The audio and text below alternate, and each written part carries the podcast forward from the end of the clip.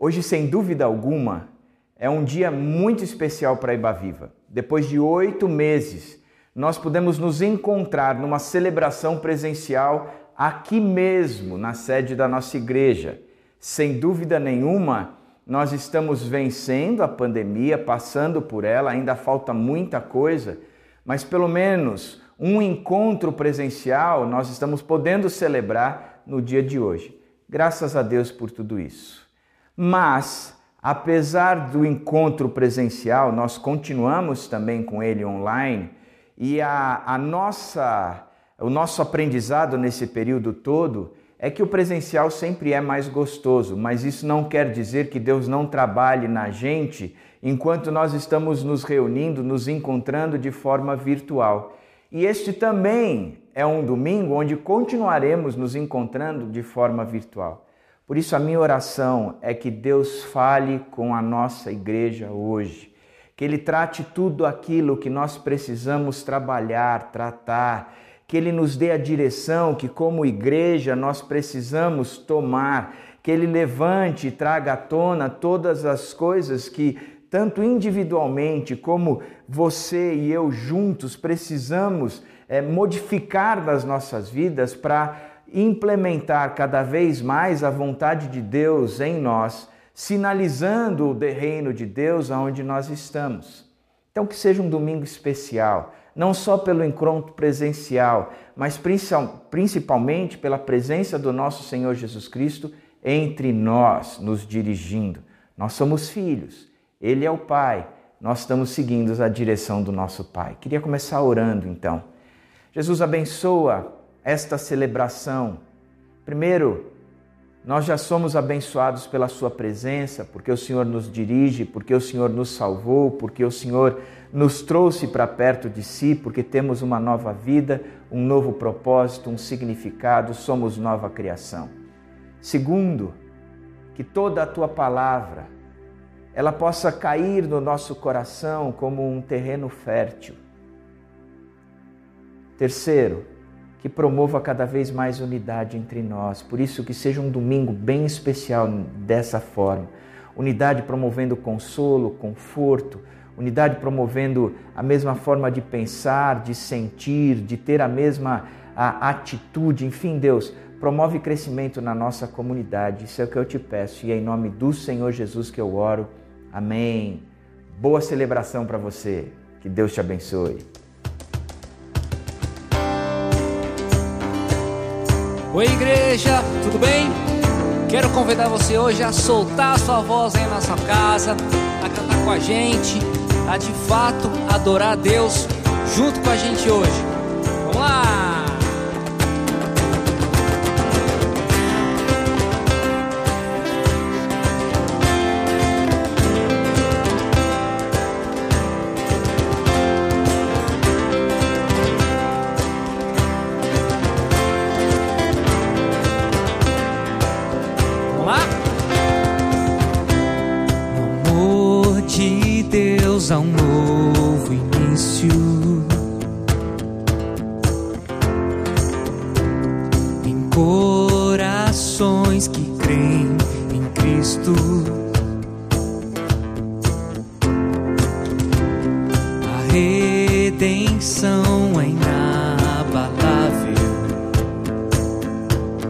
eterna.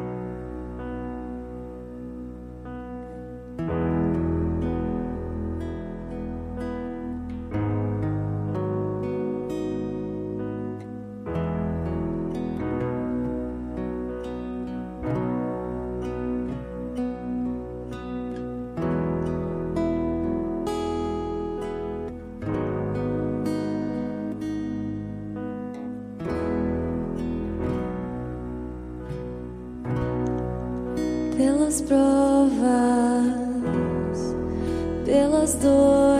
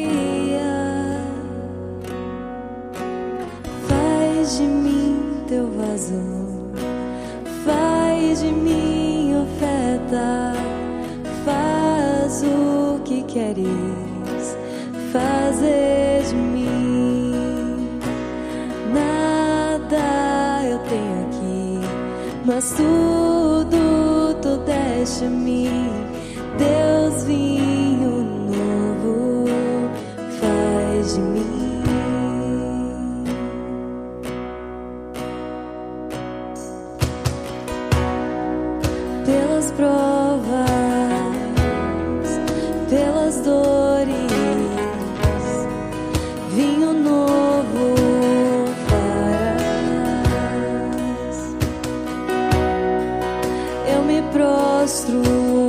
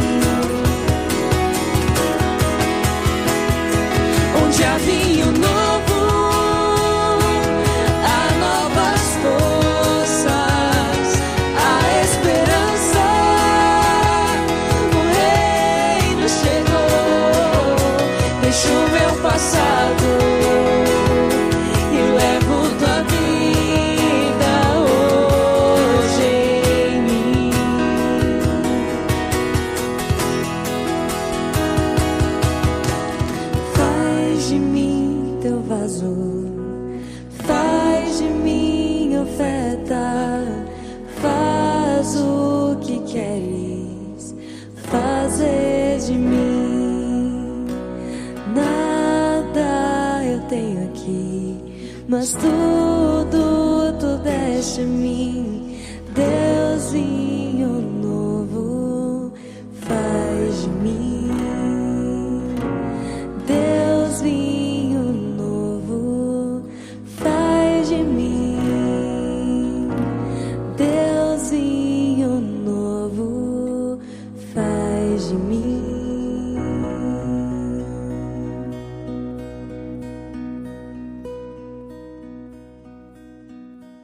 Hoje nós estamos retornando aos encontros presenciais, algumas pessoas já já podem participar e já têm condições de estar aqui hoje. Então é uma nova situação para a Ibaviva.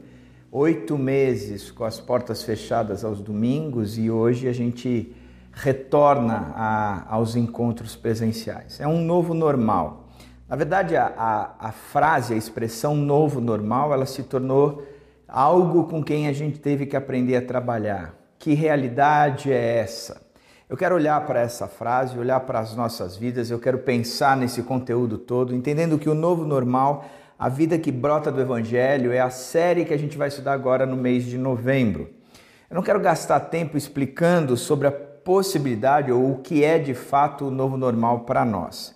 Nós retornamos à vida presencial da igreja com um novo normal, que por enquanto tem a ver com o protocolo de segurança do distanciamento, a obrigatoriedade do uso de máscara, é, até sete anos não pode vir, depois dos, seis, dos 60 anos a, a recomendação de não vir, é, mesmo com essas facilidades todas que ah, essa nova fase permite, o encontro presencial, ainda assim tiveram pessoas que não, não se sentem é, é, tranquilas, confortáveis de sair de casa e vir participar do presencial aqui na igreja, enfim, é uma nova realidade para a gente, um novo normal. Nós temos escutado também muito que a crise do Covid ela adiantou algumas coisas que deveriam ter acontecido há alguns anos já. Ela trouxe para hoje o que deveria ou o que só aconteceria no futuro. Por exemplo, a migração eh, das compras das lojas físicas para as lojas virtuais, o home office aplicado a cada um, eh, as pessoas no, nos escritórios, alguns estão gostando muito do home office porque não gasta tempo com trânsito, produz melhor, outros estão detestando porque trabalham com a família e tem o barulho da criançada.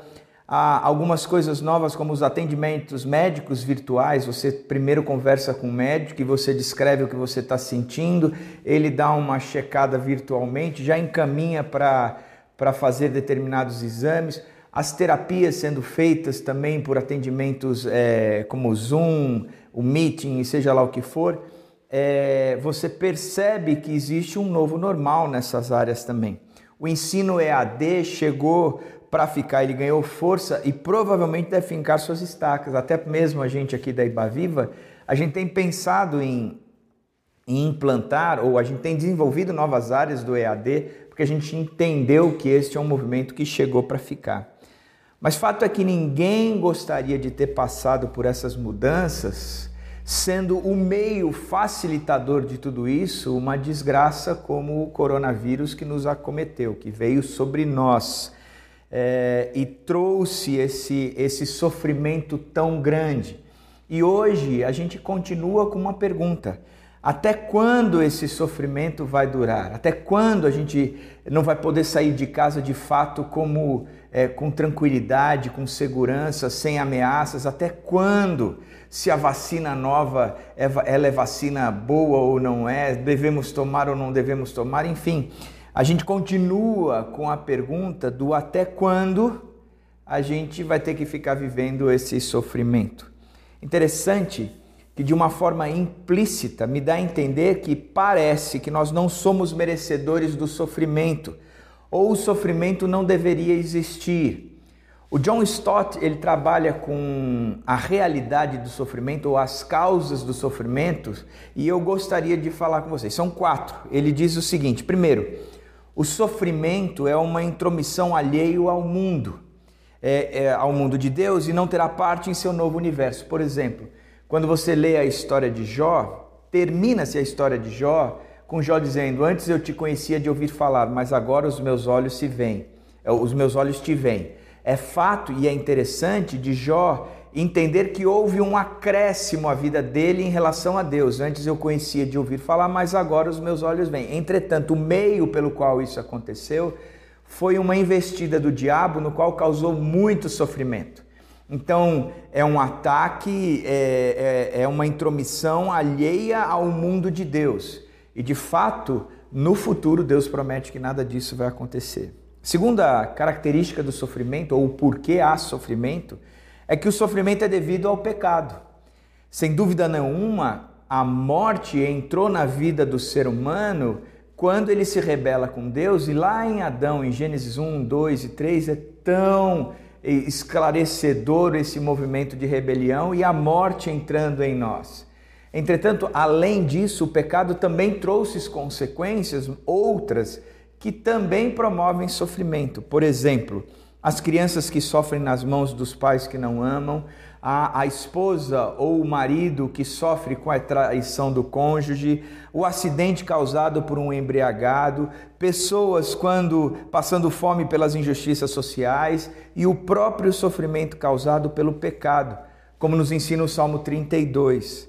Uma terceira ação, ou um terceiro viés do sofrimento, da causa do sofrimento, o, o Stott diz é que o, o sofrimento ele é causado pela sensibilidade humana à dor. Nós temos um sistema nervoso complexo, nós temos terminações nervosas em nós. Se a gente corta o dedo, a gente sente dor e a dor causada no físico também causa no emocional. É, se você corta o seu dedo, se você, por exemplo, recebe um diagnóstico de câncer e esse diagnóstico tem a ver com a dor que você tem sentido, essa dor ela afeta o, o emocional. Ninguém diz que gostoso é ter câncer. Isso não existe. Ela traz essa dor. O quarto viés é o próprio ambiente em, que nós estamos. É, o Stott ele chega a dizer, ele diz que o C.S. Lewis aponta como 80% da causa do sofrimento humano tem a ver com o pecado. Mas tem aí uma outra parcela que tem a ver com as condições naturais. Por exemplo, terremotos, tufão, é, tem muita coisa que a gente tem catástrofes é, naturais que a gente tem vivido pela falta de gestão competente do ser humano, promovendo o calor, o aquecimento do planeta e que tem gerado catástrofes como inundações, seja lá o que for.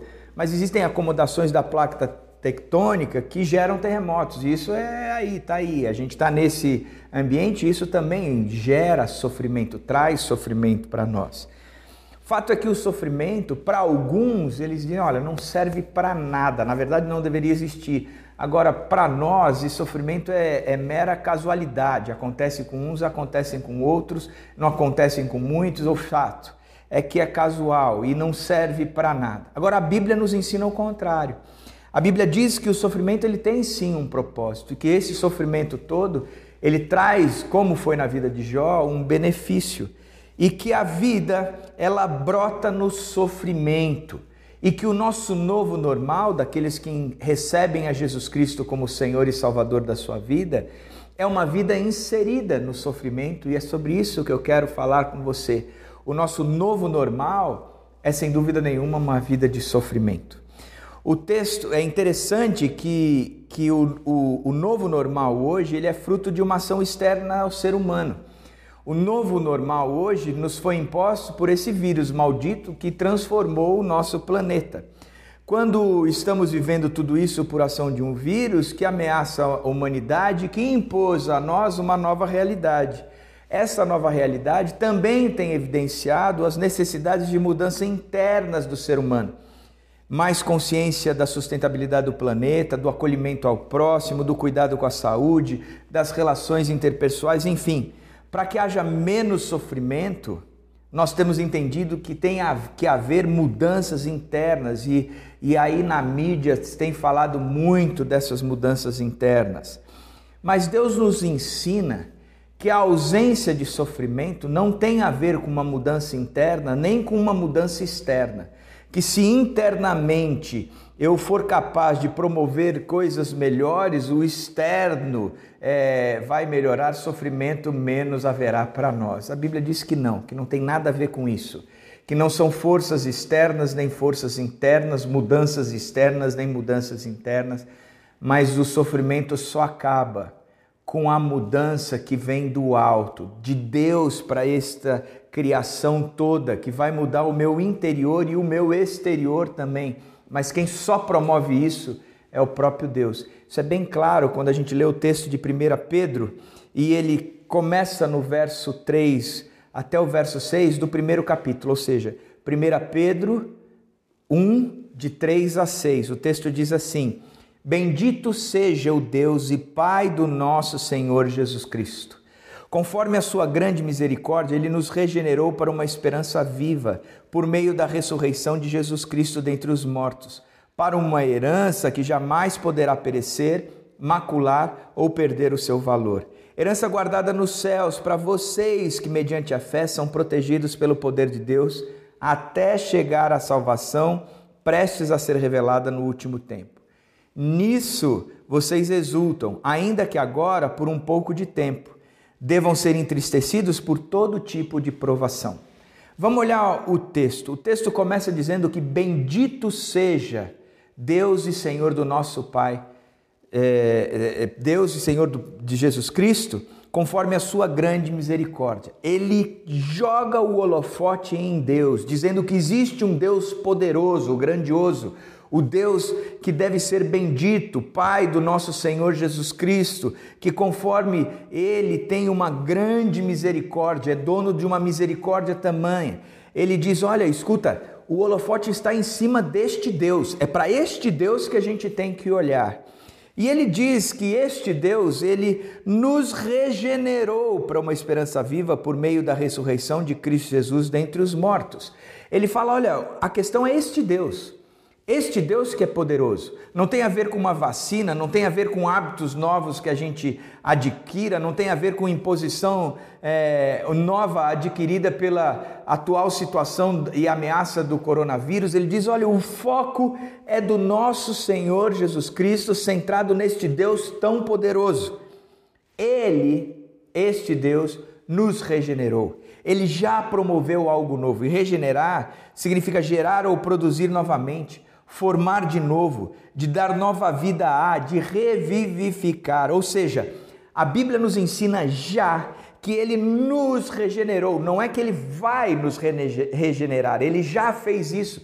Isso já é fato consumado. Este Deus tão poderoso, ele já nos fez algo novo. Ele já criou em nós algo novo. Não é algo que vai surgir, mas que já surgiu. E é interessante que quando você lê, por exemplo, 2 Coríntios 5,17, diz: Portanto, se alguém está em Cristo, é nova criação, as coisas antigas passaram e eis que surgiram coisas novas. Ele traz a realidade de que já somos uma nova criação. Não é que seremos, nós já somos, nós já estamos em Cristo. Nós fomos transportados do império das trevas para o reino do Filho do seu amor, significa que isso já aconteceu e nos deu agora a chance de sermos uma nova pessoa no próprio Cristo Jesus, que nós obtemos a vitória sobre o pecado e que também somos agentes de transformação. Ele diz: Isso já é fato, é uma nova criação. E você entende isso? Significa que não é mais o que era, Agora há um novo normal. O novo normal é ser esta nova criação, é de ser regenerado pelo próprio Cristo. Ou seja, é, é, é saber viver que não são nem mudanças exteriores nem interiores, mas é do alto para a minha própria vida, é uma mudança do próprio superior, porque Deus nos regenerou, Deus nos fez uma nova criação, não tem nada mais a ver com aquela que era morta e condenada pelo pecado, mas agora é uma nova criação em Cristo Jesus. Essa é uma realidade nova, esse é o novo normal e esse é fato. Agora, Diz o texto que ele nos regenerou, uma ação de Deus, um movimento de Deus para.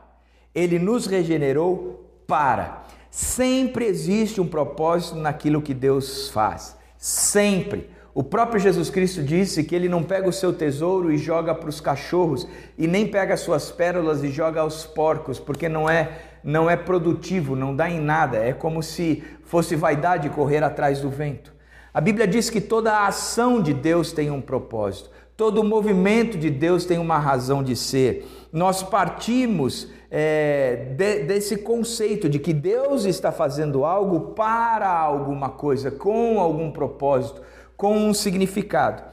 O problema é que nós costumamos achar que a gente não deve perguntar o porquê, só o para quê. Entretanto, nós gastamos muito tempo olhando o porquê e querendo entender o porquê, mas aí a gente diz o seguinte: olha, a gente não deve perguntar o porquê. Nunca pergunte o porquê. Você não vai entender o porquê, mas pergunte para quê. Isso é balela, é besteira. Porque se você não entender o porquê, você jamais vai entender o para quê. Se você não entender o movimento inicial, você nunca vai entender o propósito. E Deus revela tanto o porquê como o para quê. Sempre o porquê é respondido no propósito de Deus. Vou dar um exemplo. Efésios 1, 4 a 5 diz: Deus nos escolheu nele antes da criação do mundo. A gente olha esse movimento de Deus e diz: Deus nos escolheu nele. Só que o problema é que a gente pega o movimento de Deus e a gente fica: por que Deus fez isso? Por que Deus fez isso? Por que Deus fez isso? como se fosse impossível desfazer o movimento de escolha. E a gente acha muitas vezes, porque a gente só pensa no movimento sem entender o propósito, que Deus é injusto. Por que Deus escolheu Fulano e não escolheu Beltrano? Por que, que Deus é, foi ali, mas não foi aqui? Por que, que Deus. Porque Deus ele fez isso para um propósito, com um significado, movido a alcançar determinada realização.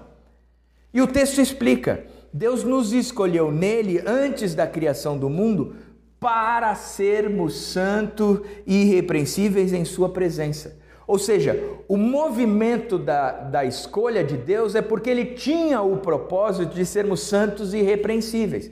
Significa, se a gente quer entender que for, se fomos escolhidos, a gente tem que olhar para a nossa vida e dizer: Eu tenho sido santo e irrepreensível, portanto eu fui escolhido. Por quê? porque a ação justifica o propósito. Sempre, ou, perdão, porque o propósito ele é justificado na ação. Da mesma forma como o texto de Efésios diz, ele nos predestinou, ele definiu uma, um destino antecipado. De que maneira? Ele nos predestinou para sermos adotados como filhos de Deus por meio de Jesus Cristo. Ou seja, Toda a ação de Deus tem um propósito. A gente entende a ação no propósito. Ele nos predestinou para sermos a família dele, sermos filhos, é, como, sermos adotados como filhos por meio de Jesus. A ação dele é justificada no propósito, porque Deus sempre faz algo para, se movimenta com um propósito. Ele sempre tem esse, esse, essa pegada. Por isso o texto também nos explica, diz que ele nos regenerou para uma esperança viva. Uma esperança viva. Esperança é um sentimento de quem vê como possível a realização daquilo que deseja. Presta atenção. O texto, a definição diz que esperança ela, ela tem a ver com uma possibilidade de realização. Não é o fato realizado, mas a possibilidade de se realizar. Interessante é que a esperança, de uma certa forma, só vê como possível, mas não garante nada, mas traz esperança. Verdade não é? Isso é tão interessante de pensar que se a gente analisar a esperança só como algo possível de acontecer, mas que não aconteceu, é, é inseguro, é insuficiente de você querer se movimentar simplesmente pela possibilidade. A tal ponto que outras, é, é, outras filosofias, outras linhas, outras ideologias, outra, outros povos, eles consideravam a, a esperança não como uma virtude, mas como um mal. Por exemplo, na mitologia grega, no caso de Pandora, Pandora, quando abre a sua caixa, uma caixa onde continham todos os males, todos os males saíram, menos a esperança. A esperança, ela estava dentro da caixa dos males da humanidade. Por quê? Exatamente por causa disso. Porque a esperança, ela sustenta uma possibilidade, mas ela não concretiza o fato. Então, porque ela só sustenta uma possibilidade, muitos, em vez de enxergarem como uma virtude, a enxergam como um mal, porque impulsiona para algo que talvez nem vá acontecer. Mas no cristianismo, a esperança é considerada virtude fundamental, assim como o amor e a fé. Hebreus 6,19 diz o seguinte: Temos esta esperança como âncora da alma, firme e segura. O símbolo cristão para a esperança é a âncora que estabiliza a alma, ela traz paz à alma, ela traz é, é, é, impulsão para continuar, porque eu estou aqui estabilizado pela minha esperança. Um exemplo disso é Abraão, no capítulo 4 de Romanos, que diz no verso 18 o seguinte: Abraão, contra toda esperança, em esperança creu, tornando assim pai de muitas nações, como foi dito a seu respeito, assim será a sua descendência. Abraão contra toda esperança. Abraão, ele era impotente e casado com Sara, que não era fértil, não tinha condições de dar, dar a ele um filho. Ou seja, a realidade dele era totalmente negativa quanto a ser pai. Porque ele não podia ter filho, diz Romanos 4 que ele já tinha o corpo amortecido na carne. Ao mesmo tempo, Sara não podia ter filho, ou seja, a realidade dele era, era zero, não tinha possibilidade. Essa era a esperança dele. A esperança dele é de que ele não seria pai. Pois bem, Romanos 4 diz: contra toda esperança, em esperança creu. A tal ponto que Romanos 4 diz que Abraão foi considerado pai mesmo antes de ser pai, porque ele creu. Agora, não é que ele creu na promessa, mas ele creu naquele que disse a promessa. Porque ele acreditou no Deus da promessa, ele foi em frente. Ou seja, a sua esperança de uma realidade nova não se fundamentava nessa possibilidade da realidade nova, mas se, se fundamentava naquele que disse que seria uma realidade nova. Portanto, ele creu. É uma esperança viva, não num fato, mas numa pessoa, não numa circunstância, mas em alguém que sustenta a realização dessa circunstância. Por isso, a esperança é viva e ela se torna virtude na vida do cristão. O texto é, fala dessa que ele nos regenerou para essa esperança. Agora ele continua dando um subsídio. O porquê essa esperança ela é viva por meio da ressurreição de Jesus Cristo dentre os mortos. O evangelho, ele se fundamenta em três movimentos: na encarnação, Deus descendo dos céus e se fazendo homem, na morte, Jesus Cristo, encarna, o Deus encarnado, indo à cruz, e na ressurreição de Cristo, Jesus Cristo saindo daquela sepultura. Ou seja, a manjedoura, a cruz e o sepulcro vazio são os símbolos de todo o movimento de salvação feito por Cristo para nós. Se faltasse um deles, se faltasse a manjedoura, se faltasse a cruz, ou se faltasse aquele sepulcro vazio, seria impossível a nossa salvação. Ao escrever aos Coríntios, Paulo se deparava com algumas pessoas, tanto de fora da igreja, e pasme você, como também de dentro da igreja, que acreditavam que não haveria ressurreição dos corpos.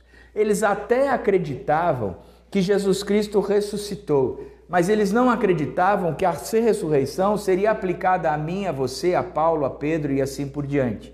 Eles achavam que era um, um fato isolado. Foi Jesus, o Deus encarnado, ele ressuscitou. Essa era uma visão adotada por muitos. De uma certa forma, o que eles estavam dizendo é que a morte era o fim. Morreu, acabou, nós somos matéria. Morreu, viramos pó. Acabou, encerrou. Não tem mais o porquê existir. Não há realidade nenhuma pós-morte. Nós somos insignificantes ou significados somente para esta vida. Acabou, acabou. Na verdade, isso não mudou muito desde o primeiro século. E não mudou nem mesmo para dentro da igreja, porque muitos de nós vivemos como se não houvesse ou a, a, o fato ou a realidade da ressurreição dos mortos. A gente vive aqui, a gente toca muvuca aqui, a gente vive como se, olha, vamos aproveitar o aqui e o agora, porque isso não implica numa vida pós-morte, numa vida principalmente onde nós seremos é, ressurreto dentre os mortos de fato. Alguns daquela época, eles afirmavam que Cristo havia ressuscitado dentre os mortos, mas só, ninguém mais ressuscitaria, e eles viviam de acordo com este valor, com este princípio. Entretanto, Paulo com ousadia, ele responda, com, responde contra-argumentando toda essa teoria de não ser possível ter uma sem a outra, que era impossível eu não ressuscitar, sendo que Cristo ressuscitou. Porque se Cristo ressuscitou, a possibilidade é de que eu também ressuscite, porque se eu não ressuscitar, Cristo também não ressuscitou. E essa era, era o grande argumento de Paulo. Se não há ressurreição para os crentes, então o próprio Cristo não foi ressuscitado. E se Cristo não foi ressuscitado, então não muda nada. Ou seja, tudo continua na mesma coisa. Tem um professor que eu gosto bastante, americano, chamado Matthew Barrett. E ele, ele trabalha bastante o conceito da, da ressurreição e ele fala de quatro importantes fundamentos é, para a ressurreição. E eu quero tentar é, resumi-lo: fundamentos que apontam a ressurreição como necessária para a nossa salvação. Primeiro, a ressurreição de Cristo é inseparável do Evangelho de Cristo. Em 1 Coríntios 15, Paulo começa lembrando os irmãos do, do Evangelho que ele pregou, o Evangelho pregado por ele. E por meio desse Evangelho, é que vocês são salvos. No verso 3 do capítulo 15 de 1 Coríntios, ele diz: Este evangelho que eu vos preguei, diz Paulo, gira em torno da morte de Cristo, que morreu pelos nossos pecados, segundo as Escrituras. Mas ele não para somente na morte, ele continua. Presta atenção, ele não termina o argumento aí, mas ele acrescenta dizendo: Cristo não permaneceu morto, ele também ressuscitou ao terceiro dia, segundo as Escrituras, antes de aparecer aos seus discípulos. Paulo nos ensina que devemos abraçar a realidade bíblica de que a ressurreição de Cristo não pode estar divorciada, desassociada, dicotomizada da morte de Cristo quando falamos sobre o Evangelho. A manjedoura, a cruz e o sepulcro vazio eles são inseparáveis na narrativa do Evangelho. Segundo fundamento é que a ressurreição de Cristo é o nosso combustível que inflama a nossa pregação para um mundo perdido. Que a ressurreição de Cristo é que nos impulsiona na nossa pregação para este mundo tão perdido que carece ouvir de vida, vida que emana, vida que existe, vida que pode ser conquistada e que foi conquistada por Cristo. E eu quero começar discutindo desse, desse segundo ponto, te fazendo uma pergunta. Quando você explica a sua salvação, seria diferente para você se Cristo não tivesse ressuscitado dentre os mortos? Se a sua afirmação é, não, não seria diferente, eu continuaria pregando a mesma coisa, nós temos um grande problema, um problema teológico, porque Cristo precisa ser pregado, ele precisa ser anunciado é, como um Deus vivo que ressuscitou dentre os mortos. Para Paulo, a ressurreição de Cristo fez toda a diferença no mundo quando se trata de pregação. Se Cristo não ressuscitou, Paulo diz, em vão ou é vã a nossa pregação. Em suma, se Cristo não ressuscitou da sepultura, nós não temos o evangelho ou a boa nova de salvação. Cristo ressuscitou e essa faz parte da, da grande novidade que eu e você temos para apresentar. A manjedoura, a cruz e o sepulcro vazio, eles são inseparáveis na proclamação do Evangelho. Terceiro, terceiro alicerce é a ressurreição de Cristo salva. Ela salva. Talvez a afirmação mais contundente de Paulo em 1 Coríntios 15 é de que se Cristo não ressuscitou, é vã a nossa fé e ainda permanecemos nos nossos pecados. Se Cristo não ressuscitou, a nossa fé não vale de nada e a gente continua sendo pecador. Muitas vezes nós limitamos a compreensão da nossa salvação ao movimento feito na manjedoura e na cruz, mas a gente esquece o sepulcro vazio. Nós olhamos para Cristo e dizemos: Ele morreu pelo nosso pecado e por isso nós estamos salvos. De fato, o fato dele ter morrido pelos nossos pecados nos tornou justos. Aos olhos de Deus não há mais condenação. O, o, através deste movimento de Cristo até a cruz, um só ato de justiça e no seu sangue derramado naquele madeiro como propiciação, é que pecadores são declarados justos perante Deus. O pecado tinha um preço, que era a morte. Eu tinha que pagar a morte, ou alguém tinha que pagar por mim. E o que Cristo fez na cruz é morrer no meu lugar. O preço foi pago do pecado. Portanto, eu sou considerado justos diante de Deus. Mas eu ainda tinha um inimigo, que era a morte. A morte tem a ver com a condenação do pecado. Não é apenas a morte substitutiva de Cristo que me salva, mas a ressurreição também promove a vitória sobre a morte. Portanto, a nossa justificação é uma consequência real da ressurreição de Cristo. Não é exagero afirmar então que a manjedoura, a cruz e o sepulcro vazio são inseparáveis na efetivação da minha salvação. Quarto, a ressurreição de Cristo é a base da esperança futura. A ressurreição de Cristo é muito prática, porque quando eu estou num velório e vejo o corpo, eu entendo que aquilo é passageiro e não é definitivo. Essa semana é, faleceu o Mário. Mário, ele foi fez parte da primeira diretoria da nossa igreja. Dia 2 de setembro faz 30 anos da fundação da Ibaviva. Mário faleceu exatamente um mês antes da, dos 30 anos da igreja. Foi o único diretor que está aqui durante esses 30 anos, ou esteve aqui durante esses 30 anos. Não conseguiu celebrar aquilo que ele fundou. No velório, eu falei aos filhos, os dois filhos, a Nora e aos três netos, olhando para o Mário, dizendo: Isso aqui é um até breve, porque Cristo ressuscitou dentre os mortos, nós temos a viva esperança de que um dia nós nos encontraremos com Mário novamente. Portanto, a ressurreição é a base da nossa esperança futura, uma esperança viva. Nós continuaremos vivendo. E é interessante que quando você vai ao, ao texto de Tessalonicenses, Paulo ensinando àquele povo o conceito de que quem morreu em Cristo agora dorme e um dia ressuscitará, ele faz isso para que a nossa tristeza não seja igual à daqueles que não têm esperança. Significa que a morte nos traz tristeza. Eu odeio a morte. Entretanto, a morte não é um, um, um fim em si mesmo, mas ela não acabou ali. Um dia, porque Jesus Cristo saiu da sepultura, aqueles que estão em Cristo ressuscitarão, porque hoje dormem na presença de Cristo mas um dia ressuscitarão.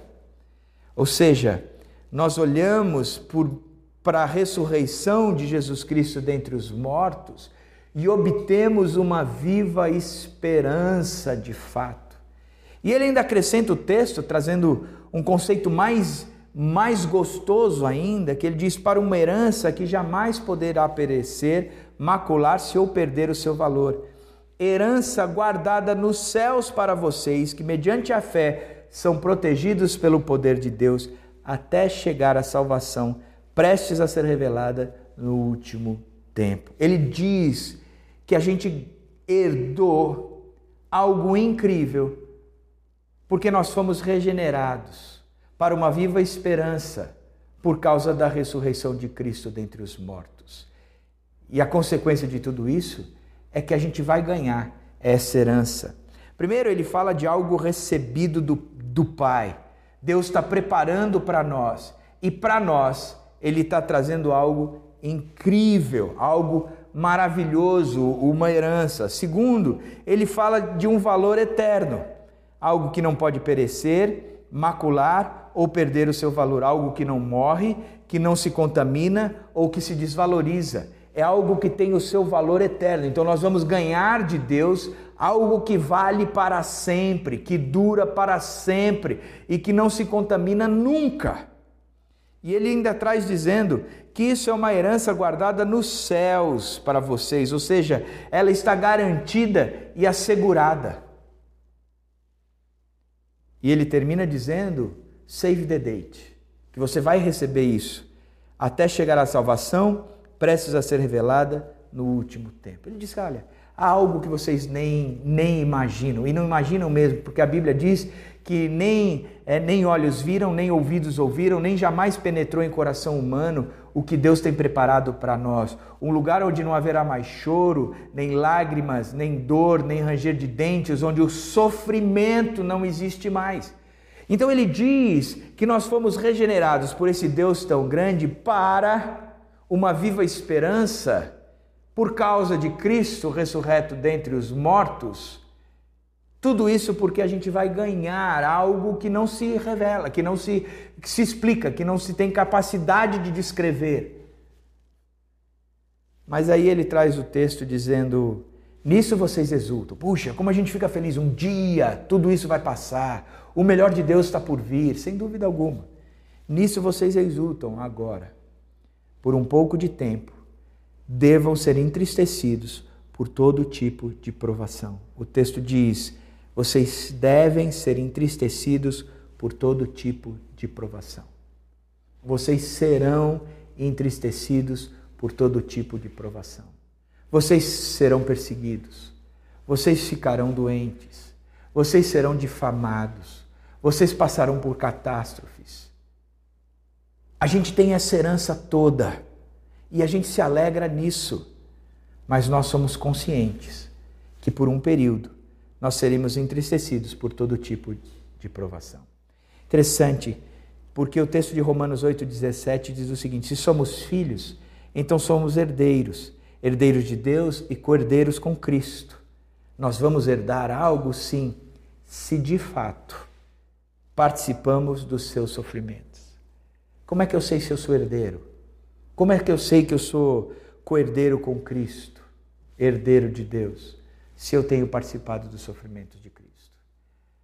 É evidenciado pelo sofrimento, é caracterizado pelo sofrimento que o cristão ele ele vive certamente entristecido por todo tipo de provação.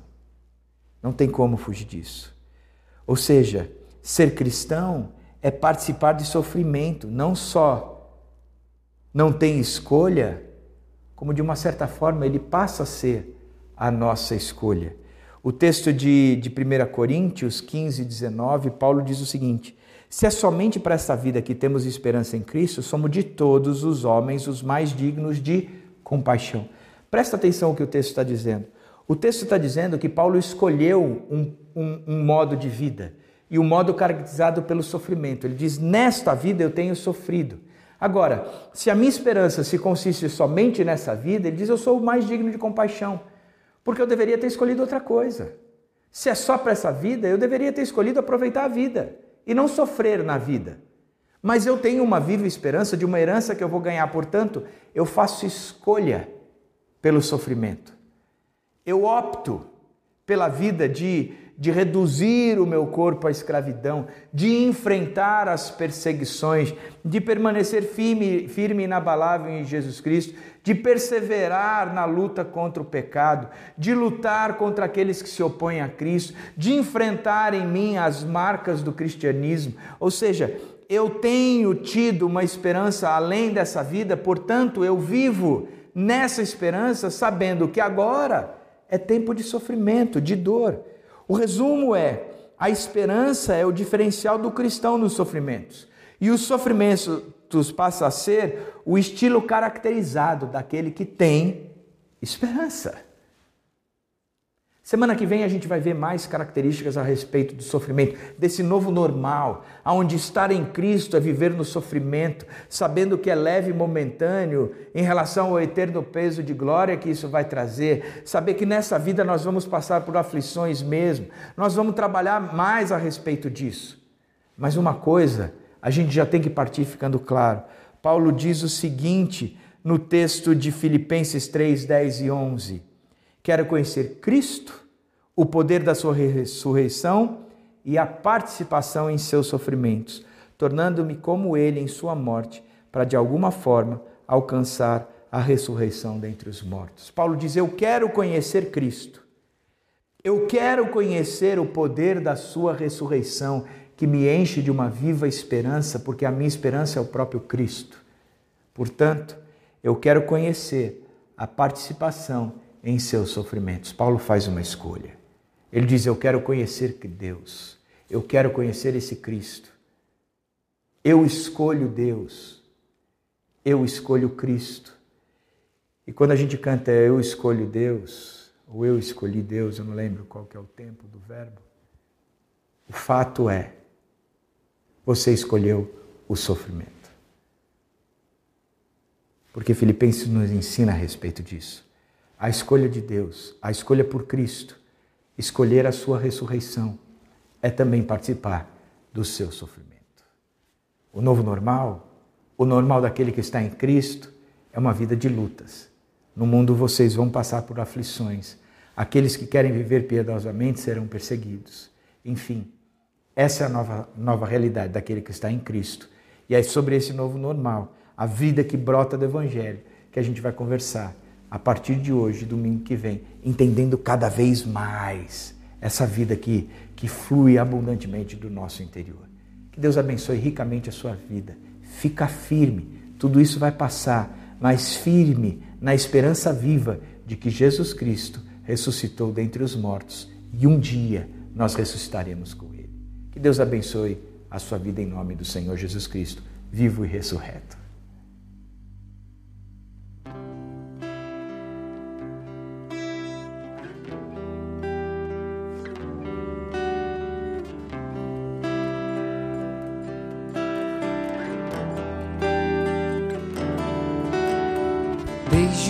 Princípio, Deus Criador, bem antes do tempo existe.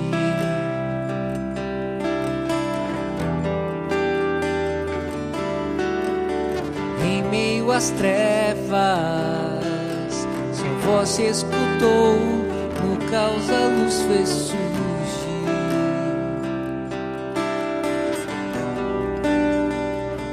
e ao teu falar,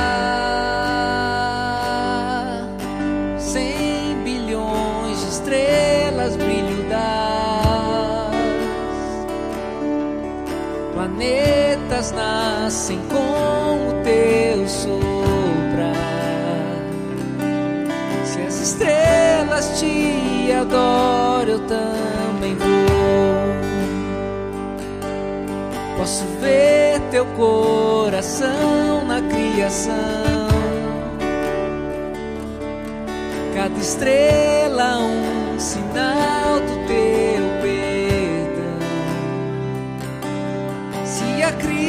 direção te louve, eu também vou.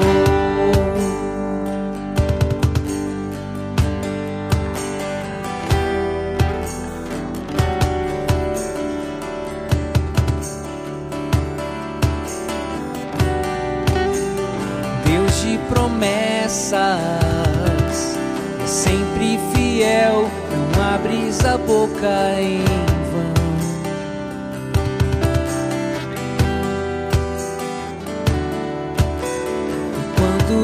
falas. A vida é a ciência, o som de tua voz seguirão.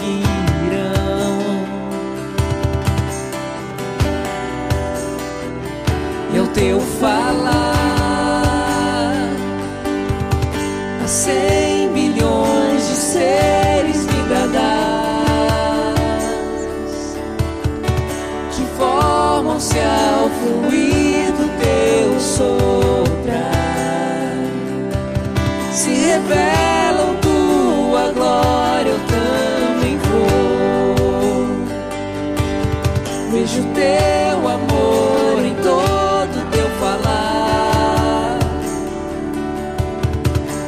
céu pintado, um quadro assim.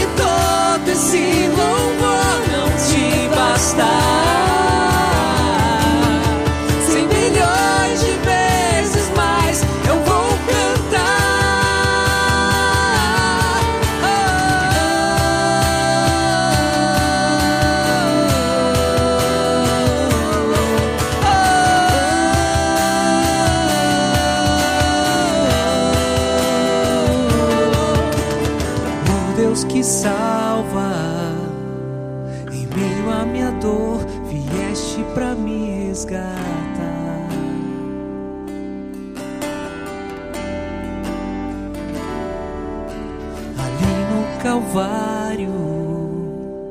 Em escuridão morreste pra vida nos dar.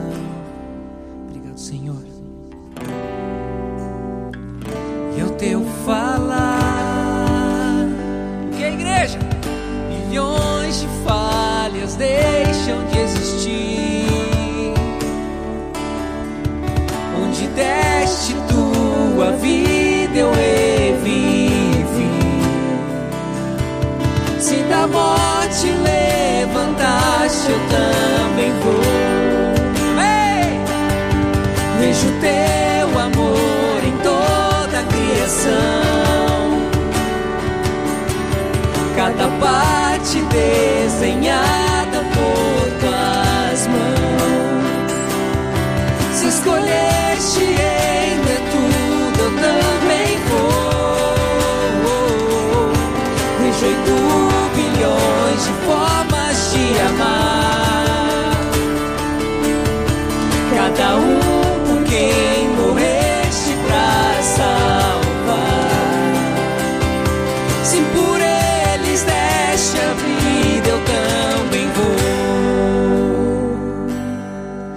faria cem bilhões de vezes mais.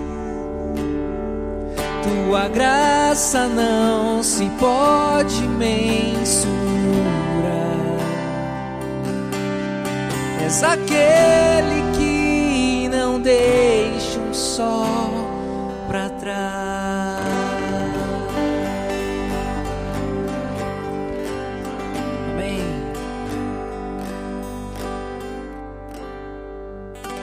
Nossa celebração chega ao fim num dia especial de reencontros de alguns na Ibaviva, mas o reencontro que nós esperamos de fato é quando o nosso Senhor Jesus Cristo vier nos buscar e todo esse sofrimento, de fato, vai ficar para trás, será história e nós seremos a imagem do nosso Senhor Jesus Cristo. Queria orar por você agora.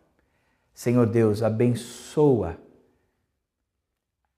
a nossa compreensão a respeito do que significa a salvação, a importância da manjedoura, da cruz e do sepulcro vazio.